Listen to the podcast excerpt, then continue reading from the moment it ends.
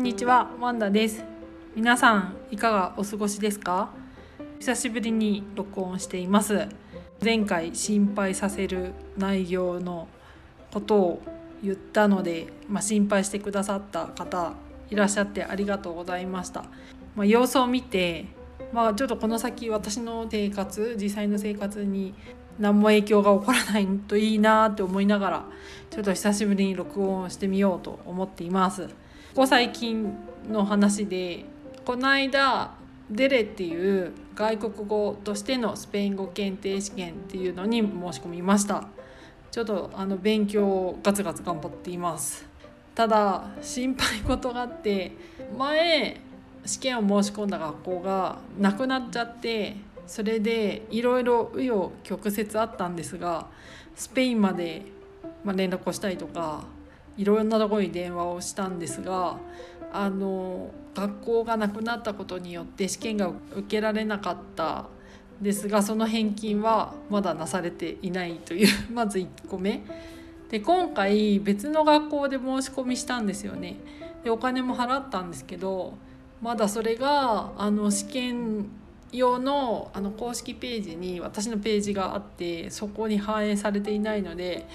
いやこれちょっとまたあのお金だけ取られたとかじゃないよなって思いながらまあでもそこの学校も一応その、えー、とデレの公式のとホームページであの、まあ、受験会場として載ってたところだから変なとこではないと思うんですが、まあ、そういうのでちょっとビクビクをしています。はい、あとえー、この間セマナサンタの連休があってお酒をすっごい飲みましたね。はい。だけど毎日ちゃんと勉強しいやでも3日酔いの日勉強するのすごい辛かったですね。その次の日出勤だったんですけど午前中は半分死んでた 感じですね。はい。まあでもお酒飲めるのは体調がいいからだからまあうん。良かったのかなと思いつつですねでその休み中にちょっとあの本を読んだのでその紹介をしたくてあのその本の名前が「たった一人のオリンピック」えー、作者は山際淳二さんです。山際淳二さんっていうのはあの多分私よりも私と同じくらいか私よりも上の世代の人だったらすごくわかると思うんですけどスポーツノンフィクション作家の方でですごくスローカーブをもう一球とか結構有名な本を書かれる方です。ですごいあのダンディーな感じでそれで語り口もすごくあの素敵ででテレビの確か NHK の「サンデースポーツ」だったかなのメインキャスターを務められててあと CM もアサヒビルのスーパードライとかも出ててなんですけど1995年の5月に胃がんによる肝不全のため46歳であの急に亡くなられています。あの46歳だから私今44歳だからねあと2年っていうところですごく活躍してる中で亡くなった人ですね、うんまあ、その方の本あの本をですね、まあ、すごい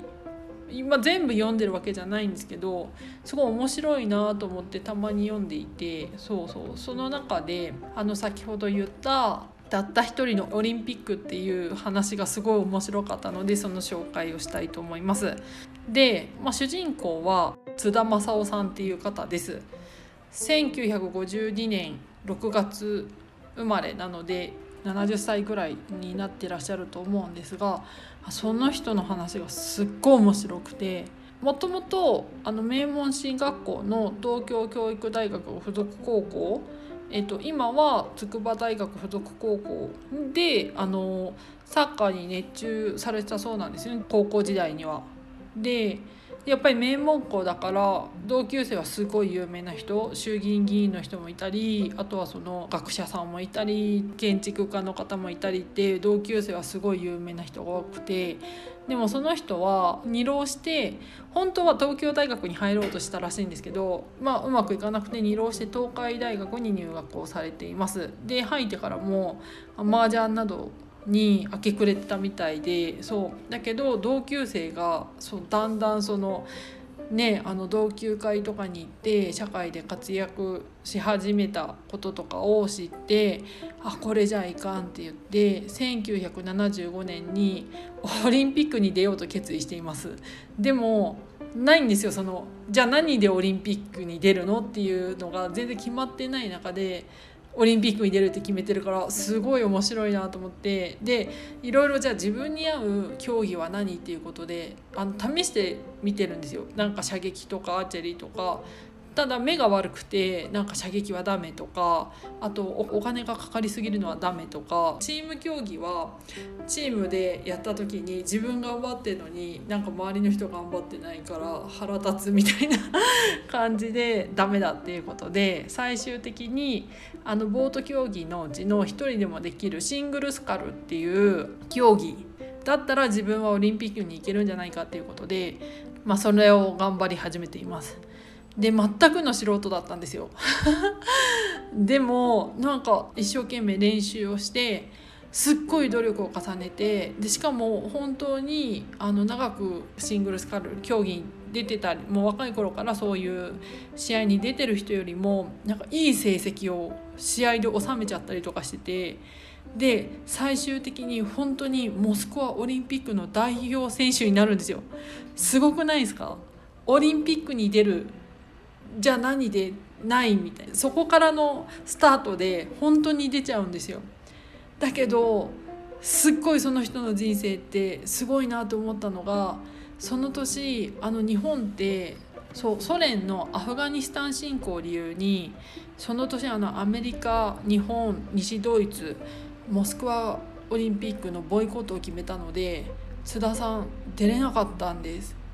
いやーすごいなと思って。で結局それってめっちゃ不運ですよね。だってすごい決めたことをに向かってずっとまっすぐ行ってで最終的に自分の力のせいじゃなくて周りのやむを得ない理由で結局夢が果たせなかったと。そう。でしかもなんかあのその後ボート競技から離れてるんですよね。でお友達の、まあ、お父さんが社長を務める電気通信の会社に就職されてそうでアメリカに滞在したりとか結構仕事すごい頑張ってたそうなんですよね。面白いので全部言わないですがこの本めっちゃ面白かったのが私もあの今スペイン語の勉強していていやでもこの最終的にじゃあどうしたいのって言ったらやっぱりスペイン語で仕事がしたいだけどそれってうまくいくの？って言ったらうまくいかない可能性もあるということでなんかちょっとモヤモヤしながら勉強してることがあったんですけどその津田さんのがむしゃらっぷりあと石橋を叩いて渡らないいや叩いすっごいこの人頭いいんですよ。だから何にもあのそのもともと競技をじゃあどうするっていうところからあと実際にその競技を始めて結果を出すまで本当に緻密に進めてるんですよね。あすごい頭いいそういう人の人生を見てた時にあがむしゃらで行っていいんだなってなんかすごい励まされた感じがしてそうなのでなんかちょっとあの人生が何かを頑張ってるんだけれどもちょっとあの先が明確じゃなくてっていうことで迷ってる人はこれちょっとよくあの読んでもらえるとすごい嬉しいなと思います。はい。いやちょっとねあのいいタイミングでこの人のこと知れてよかったなって思いました。はい。今日紹介したかったのはまずこの人。あともう一人いてもう一人の方は年末にあのよくそのポッドキャストにメールをくださる大輔さんと年末？年始？に多分ねお話しする機会があってでその時にあの高島嘉右衛門さんという人の人生がすごい面白いよということで教えてもらいました。うん、横浜に住まわれてる方は知ってるんじゃないかしら。あと占いが好きな人もすごく知ってる人なんじゃないかしら、えー、なぜかというと、まあ、この人のもともと材木商だったんですよね。でインフラ整備をすごく頑張っていたそうなんですけどプラスアルファで高島駅団っていうあの有名な占いのあの開祖とも言われています。その駅の達人としてたくさんの政治家をサポートしていたというあのすごい面白い方です。でしかも商売をやりつつ占いもやっているっていう。でしかもそのあの占いをやることによって自分の商売をうまくいかせたっていうすごい面白い人でしかも駅をやり始めたきっかけって まあ牢獄に入ったんですよね。あのその仕事関係でやっぱりあの法を犯してしまってというそこであのたまたまその古い畳の中に挟まっていたその駅の本を読み込んだと。ですごく読み込んでそれがきっかけであの占いを始めたということでこの人の人生もすごい面白かったんですよね。うんそうそうこの人の話も本当にすごい面白いのであのあんまり私が細かく言うのもどうかなって思うんでちょっとウィキペディアのページを貼っておきますね。そうでもすごいなって思うのがなんかその西郷隆盛とか大久保利通とか博文のいつじゃ死ぬっていうとこまであの当ててそうで暗殺暗殺その伊藤博文なんかは暗殺されたわけじゃないですか。でその誰がじゃあその伊藤博文をあの暗殺するのかっていうのも当てたそうです。あとあの結局自分のその式も占いで予知してたそうででその通り亡くなったそうでおおと思ってでしかも墓所は赤穂浪士の、まあ、墓所でもある泉岳寺にあるそうなんですね。で実は私あの帰った時にちょっと一瞬泉岳寺行ってたんですよね。だからあ縁あるなと思ってそううん思っています。そうなんですよね。なんだろうな占いって信じる人もいるし信じない人もいるしそれはそれでいいと思うんですよね。ただもしその占いをやることによってあとその